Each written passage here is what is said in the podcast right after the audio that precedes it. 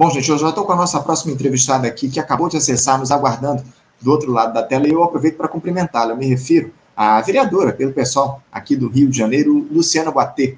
Luciana Boatê, bom dia.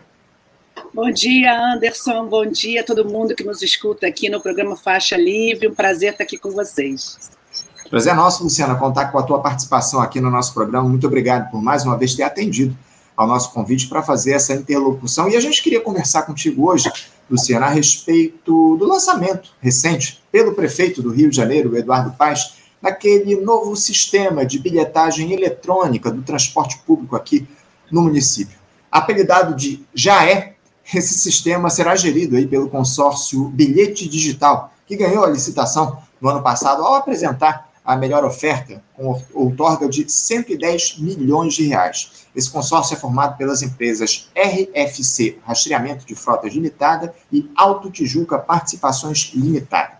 O novo modelo de bilhetagem, Luciana, chega com a promessa de oferecer maior transparência sobre informações como receita e número de passageiros, visto que o município fará o controle dessa, arrecada, dessa arrecadação tarifária e permitirá monitoramento também da demanda de passageiros em todas as linhas. Os testes já começaram em algumas estações do BRT e o sistema será implantado gradativamente até fevereiro do ano que vem.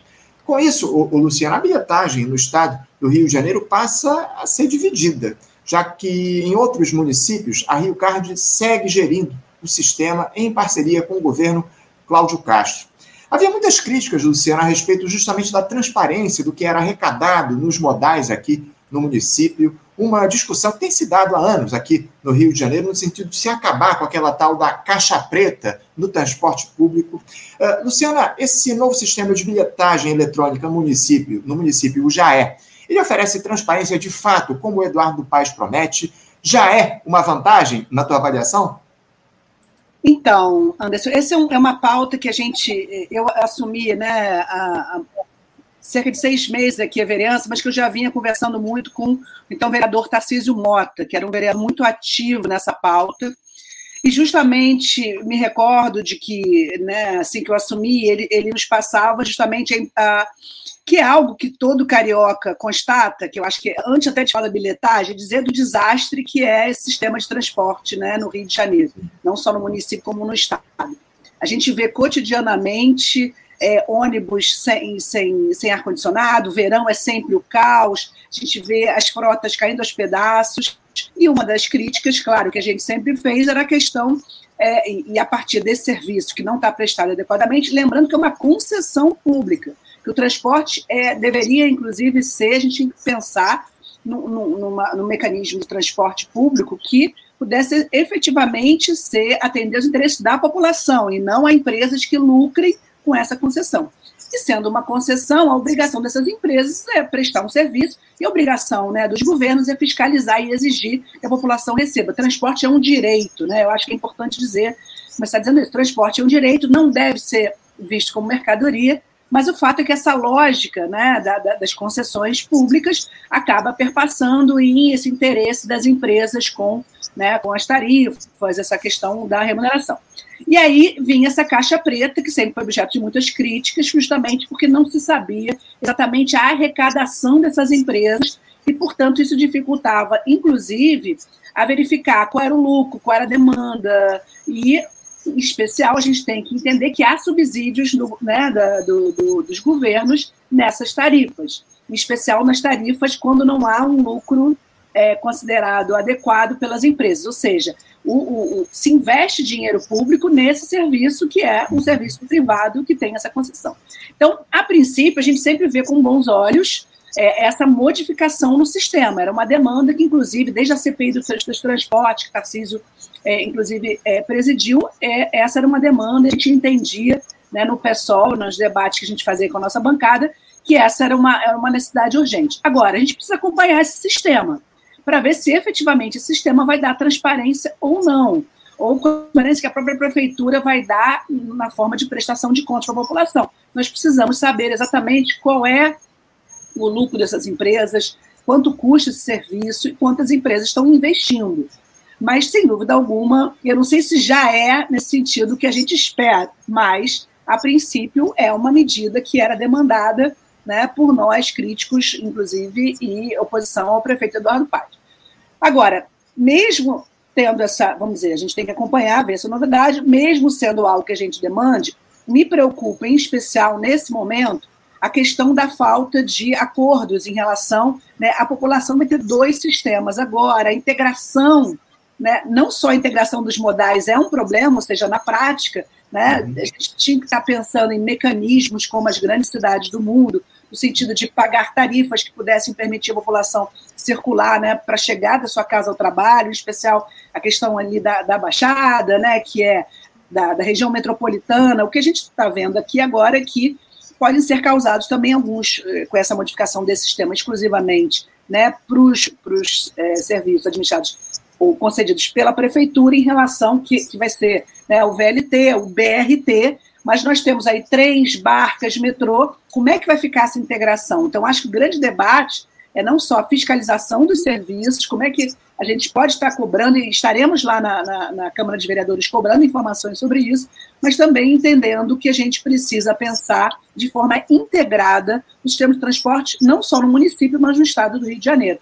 Né? A gente tem que ter um serviço, como em todas as grandes cidades do mundo, é, que, que permita ao trabalhador circular com o menor custo possível e com uma integração que permita também é, é, essa, essa facilidade né, no próprio ingresso, de entrar em fila, comprar e ter dois sistemas, isso pode se tornar também uma maior dificuldade para o povo trabalhador que precisa do transporte, até porque mora longe, e não tem uma política também de moradia que possa, é, é, que faça o trabalhador demandar menos de um transporte integrado. Uhum. É, não, sem dúvida, há essa necessidade de reestruturação do sistema, mas como você muito bem colocou, uma preocupação é justamente essa, né, a facilidade do novo modelo para as pessoas aqui no Rio de Janeiro, né? Porque esse novo cartão ele não vai poder ser utilizado, como você muito bem colocou, em modais administrados pelo Estado, como o metrô, as barcas, os ônibus intermunicipais, os trens. O, o carioca que fizer essa integração, ele vai ter de andar com dois cartões no bolso agora, não é isso, Luciano? Exato.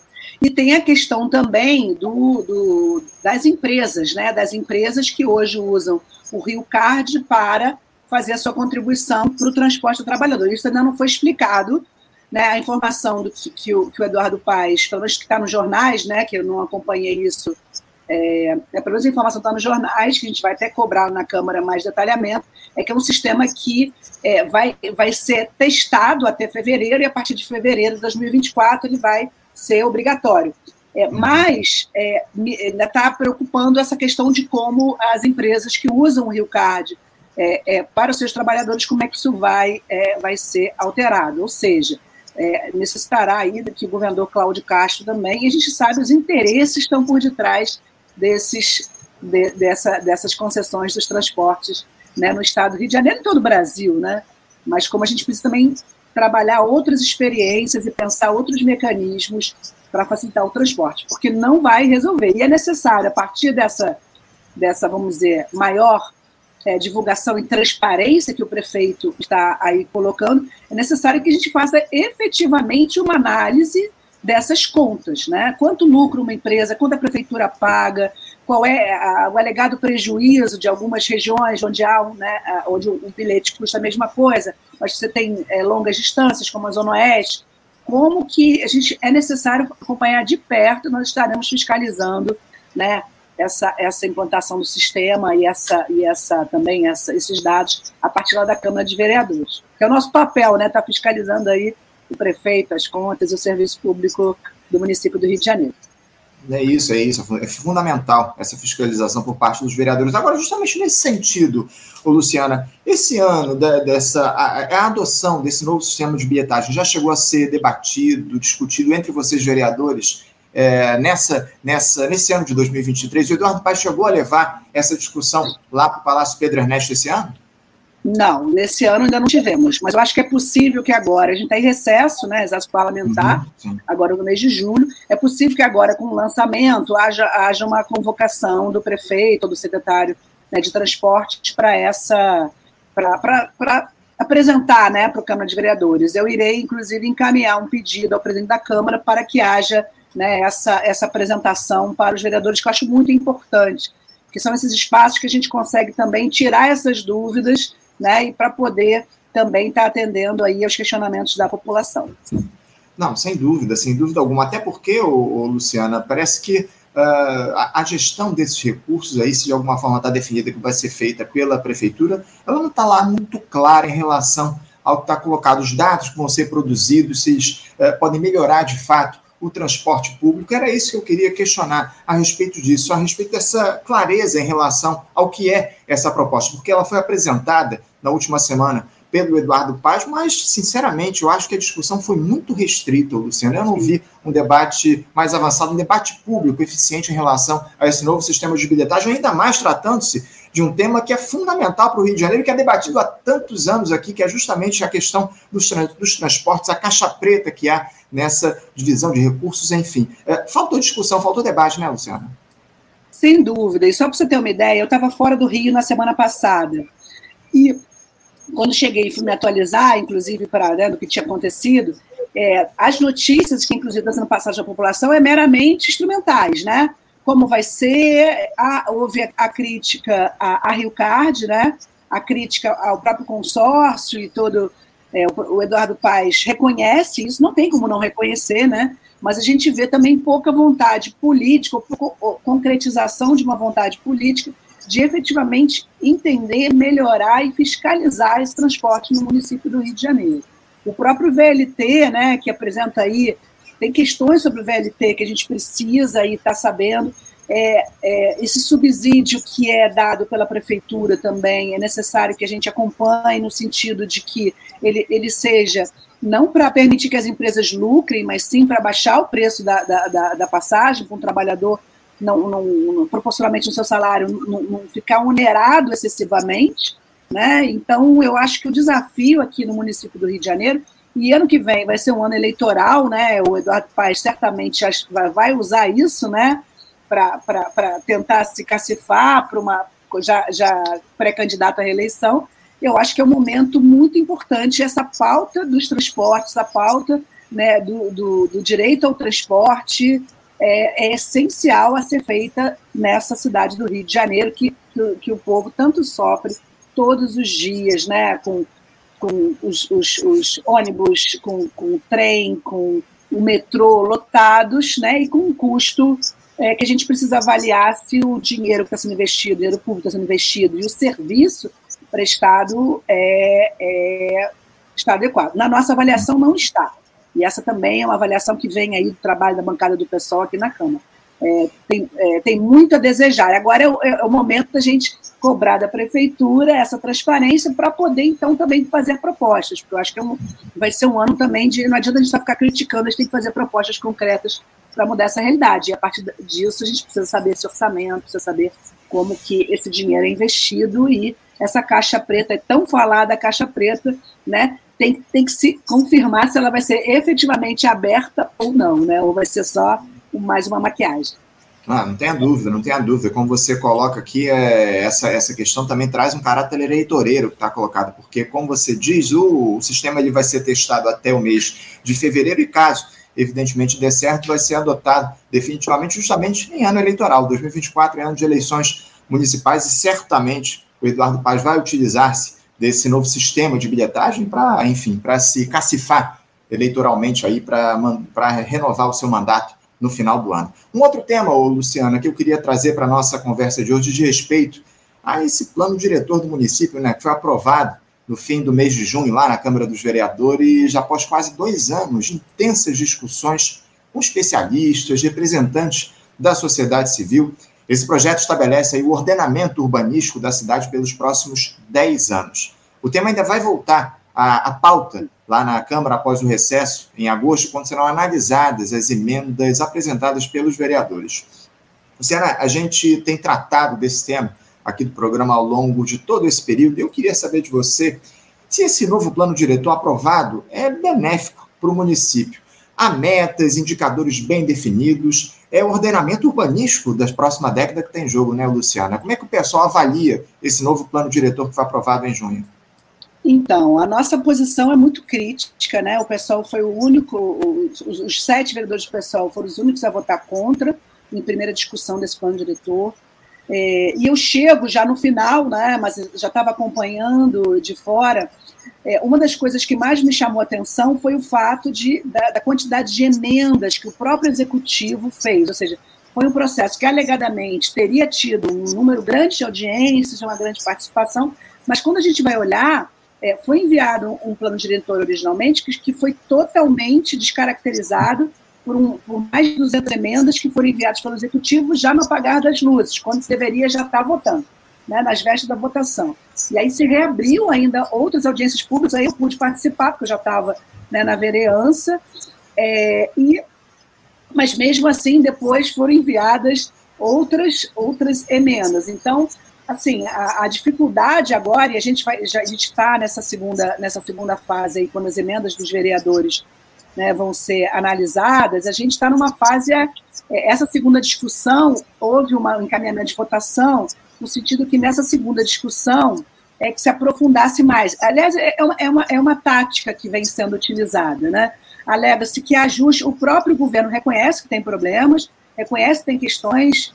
A, a vice-líder Rosa Fernandes chegou a dar uma entrevista semana para o dia falando sobre isso, reconhece que tem questões para serem, serem modificadas, mas é, como eles têm base, especialmente também a gente vê aqui o PT agora na base do governo faz, houve né, uma votação é, muito grande nessa, né, em primeira discussão, mesmo os vereadores, inclusive os vereadores do PT, tendo críticas ao projeto, mas o próprio governo também, a liderança do governo, reconhece que há problemas. Né? Há institutos que foram retirados, né? a gente, a gente, em especial, o pessoal apresentou uma emenda que é a questão da, do, do, do PEUC, né, do parcelamento, edificação, utilização compulsória do solo, que é, foi retirada a obrigatoriedade, que a gente acha que esse, por exemplo, esse é um instrumento urbanístico necessário para a democratização né, do, do, do, dos espaços dos, da cidade, e, e, a gente vê assim, muitos problemas, porque a leitura nossa, assim, do, do todo, sem entrar nesses detalhes, mas eu acho que esse era um ponto importante a ser dito,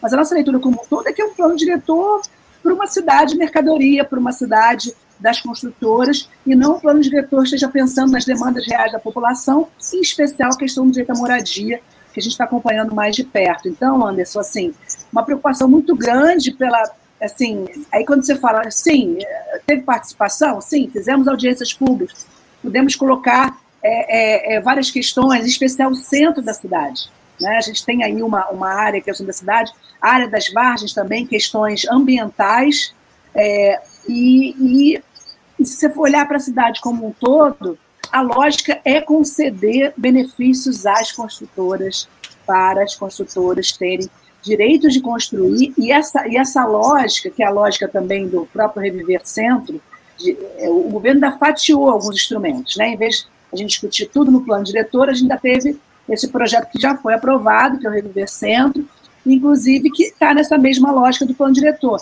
que é no sentido de conceder, a partir né, do interesse de construtoras em construir no centro da cidade, por exemplo, ganharem parcelas de construção, direito à construção, por exemplo, em espaços da Zona Sul, que são filé mignon em termos de, de lucro, uhum. é, em, em, áreas tipo Botafogo, Tijuca, Barra da Tijuca, Flamengo, que já estão assim. Só para vocês terem uma ideia, eu moro aqui em Botafogo, estou com uma obra aqui do lado de casa, num terreno e achava-se que nem dava mais para construir, atrás de uma casa. Ou seja, é, e isso tudo está sendo possível porque o Eduardo Paes está tá, tá entregando é, é, essa ampliação do direito de construir em áreas já adensadas e sem o próprio impacto, sem, sem aquele, aquela avaliação do impacto dessas construções. Outra preocupação que a gente tem. Então, eu estou muito preocupada com essa retomada da votação, pela minoria que nós estamos hoje na Câmara de Vereadores, mas estaremos denunciando e colocando também para os demais vereadores a situação concreta, real, que, que, que é a linha condutora desse plano diretor, é, que já mudou várias vezes, mas consegue piorar até agora. Né? A gente está vendo é, essa lógica de, de uma cidade que não é uma cidade pensada para a maioria da população, e sim uma cidade é, mercadoria, uma cidade né, para gerar o lucro para as construtoras, e não para ser pensada como planejamento urbano, para justamente preservar né, essa questão do direito à cidade, inclusive que envolve transporte, que envolve é, as questões não só urbanas, mas ambientais também, né, integradas. É, e minha preocupação com o que vai se tornar o Rio de Janeiro a partir dessa nova, desse novo texto, caso ele seja aprovado. É, muito grave, muito grave tudo isso, até porque, Luciana, parece que as audiências públicas para debater essa questão do plano diretor serviram apenas de fachada, né? Porque, como você muito bem colocou, muitas emendas foram enviadas lá pelo, pela prefeitura que desfizeram completamente a cara do que era esse plano estava proposto. Ah, agora, o, o, Luciano, vocês do pessoal aí vão apresentar emendas aí nesse retorno das discussões após o recesso? Que tipo de mudanças aí vocês pretendem propor em relação a esse novo plano diretor? Então, uma das emendas que eu estava até levantando aqui, são várias, né? São várias, é um, é um, é um processo complexo. Mas uma das emendas que eu acho mais importante é essa que a gente quer justamente que se mantenha a obrigatoriedade do PEUC, né? dessa, desse instrumento urbanístico que está justamente que pensa os imóveis que não têm utilização social, que, que ficam ali é, absolutamente. É, e essa questão do aumento do IPTU a partir desse, dessa não utilização né, dos imóveis, inclusive a, que podem levar e que devem levar a nossa avaliação à desapropriação. Né? É, mas também temos muita preocupação com, é, com, essa, com, com, outros instrumentos. Essa questão do, do IPTU progressivo, por exemplo, é, é, é, um instrumento de você poder fazer né, justiça social também, né, com a questão do imposto. É, a questão das, da, da, moradia, a gente tem também batido essa tecla, é, que não adianta você reconhecer que tem uma carência do direito à moradia sem pensar como é que você vai financiar a moradia popular na cidade do Rio de Janeiro. Então, nós estamos insistindo na destinação de orçamento para o fundo, a partir, né, das, em especial, da, da, da lei da mais-valia, que a gente também, recentemente, que isso também dialoga com o plano diretor. A gente está insistindo nessa questão de criar mecanismos de financiamento para a construção de moradia popular. Porque moradia é um direito, a gente tem que pensar no Rio de Janeiro como validar, em especial com as ocupações, são demandas concretas em espaços que não são aproveitados é, nem pela iniciativa privada, nem pelo poder público, e hoje estão é, é, é, sendo é, corretamente, né, justamente ocupadas por, por pessoas que, que precisam né, de moradia, que têm direito à moradia, e a gente também tem aí uma lista bem grande de questionamentos para destacar, embora a nossa, a nossa avaliação é que, sem uma pressão, sem que a gente consiga mobilizar nesse segundo semestre, é, vai ser muito difícil conter esse, esse, como é que se diz, esse trator do prefeito Eduardo Paz. E aqui, por exemplo, citar aqui uma entrevista da, da Rosa Fernandes, que é vereadora, né, vice-líder do governo, que ela diz que no plano diretor áreas mais pobres terão prioridade. Né? Não, é, não é essa a nossa visão. A nossa visão é que o plano diretor está atendendo aos interesses né, de construção, da construção e do lucro né, da, da cidade com mercadoria o que a gente está colocando nas várias, nas várias emendas é tentar reduzir os danos né, dessa, dessa, dessa lógica que está colocada. E o direito à moradia é, para nós, um dos mais importantes. Mas eu posso falar para vocês aqui alguns pontos. Vejam, ela, ela, ela menciona aqui que a legislação urbanística atual é complexa, diz que esse plano vai trazer a, a, a né, vai, vai juntar as legislações isoladas, mas a, própria, a, a, eu gostaria que isso estivesse acontecendo, né, mas a própria, os próprios projetos da Mais-Valia é, e do Reviver Centro são projetos que tratam da questão urbanística que não estão no plano diretor.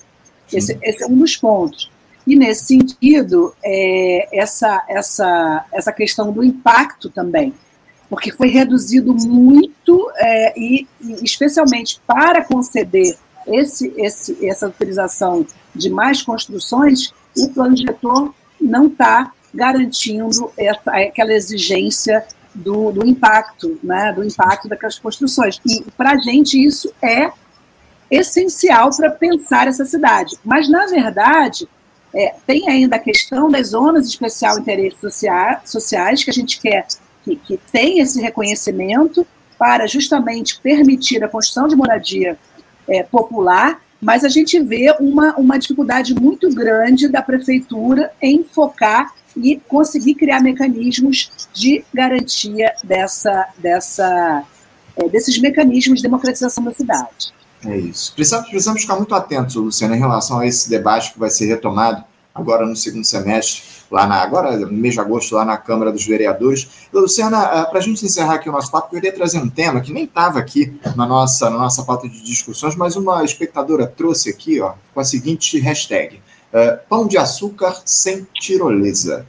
Esse é, um, é uma questão aí que foi colocada ao longo dos últimos tempos, porque é, houve aí o interesse, o desejo de, da prefeitura construir lá uma tirolesa no Pão de Açúcar, enfim, um, uma, uma, tentativa de se faturar muito, mas sem prestar atenção no, no interesse da população, enfim, na questão relacionada a os temas relacionados à questão ambiental que estão envolvidos. É, parece que a justiça, inclusive, embargou a construção dessa tirolesa. Eu queria que você falasse um pouco a respeito disso. Ou seja, o projeto parece que agora está enterrado, né?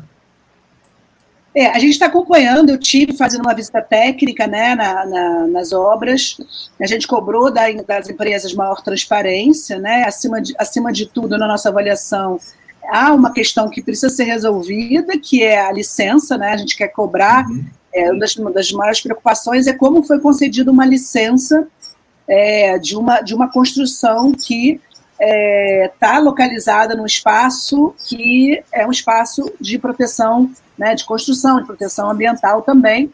Então, o que a gente tem acompanhado, eu não sei se posso dizer se está enterrado ou não, o debate agora está na uhum. justiça, mas o que a gente fez foi pedir informações. É, na, na, visita que eu fiz em loco, a empresa garantiu que tinha todas as, autorizações, de fato ela tinha, mas agora eu acho que os questionamentos têm que estar para as autoridades concederam as autorizações, né?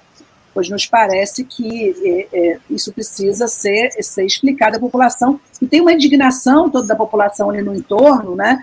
Que uma das questões mais importantes para nós também é o acesso a todas as informações, ou seja, a população precisa saber o que está acontecendo e precisa ser é, é, é, é, uma, é uma concessão pública. O Pão de Açúcar é uma concessão pública, também nos preocupa uma concessão pública que tem mais de 100 anos, né? Essa regularização também dessa concessão é, é, é algo para nós muito importante. A gente está acompanhando aí para saber mais informações e ver como pode incidir a partir da Câmara de Vereadores. É, o, o debate sobre a transparência está tão colocado aí pelo Eduardo Paz, mas infelizmente nesse caso aí da, da tirolesa lá do Pão de Açúcar não é muito não é muito que está colocado essa discussão, não se dá de forma transparente aqui para a população do Rio de Janeiro. A gente espera acima de tudo, que a justiça interfira nessa situação, caso tente se levar à frente esse projeto. Luciana, eu quero agradecer muito a tua participação conosco aqui na edição de hoje do Faixa Livre. Muito obrigado por você nos ajudar a entender um pouquinho das questões relacionadas aí ao nosso município. Te agradeço, te desejo um ótimo dia e deixo aqui um abraço para você e para toda a sua equipe. Obrigada, Anderson. Obrigada a todos os ouvintes aqui da, do programa Faixa Livre. Um prazer estar aqui com vocês. Bom dia. Bom dia, até a próxima. Conversamos aqui com Luciana Boatê. Luciana, que é vereadora no município aqui, no município do Rio de Janeiro, aqui pelo PSOL, tratou conosco a respeito dessas questões relativas à bilhetagem eletrônica, ao plano diretor do município do Rio. Falamos aí agora no finalzinho a, a respeito desse tema da tirolesa que está sendo construída lá no Pão de Açúcar. A justiça entrou nessa discussão exigindo aí é, autorizações né, a respeito da questão ambiental, enfim muito importante a gente manter essa discussão no nosso programa. Gente, vamos encerrando a edição de hoje aqui do nosso Faixa Livre. Quero agradecer demais a audiência de todos vocês, lembrar a importância, mais uma vez, de vocês curtirem a, a nossa live, compartilharem as nossas transmissões. Essa interação é fundamental para que o Faixa Livre alcance mais pessoas e siga como um projeto independente aqui no, no país. Muito obrigado pela participação mais uma vez. Desejo a todos um ótimo dia. Lembrando que amanhã é sexta-feira, dia de debate aqui no Faixa Livre. Não percam, amanhã, a partir das 18 da manhã, estaremos de volta com mais uma edição do nosso programa e com o nosso tradicional debate. Bom dia a todos, um abraço, até amanhã. Você, ouvinte do Faixa Livre, pode ajudar a mantê-lo no ar. Faça sua contribuição diretamente na conta do Banco Itaú, agência 6157, conta corrente 99360, dígito 8. Esta conta encontra-se em nome do Sindicato dos Professores do Município do Rio de Janeiro e região, o Simpro Rio, uma das nossas entidades patrocinadoras, mas seus recursos são destinados exclusivamente para o financiamento do nosso programa. Você pode fazer sua doação de qualquer valor, utilizando também a nossa chave Pix, que é ouvinte@programafaixalivre.com.br. Sua contribuição é fundamental para a manutenção desta trincheira progressista no ar.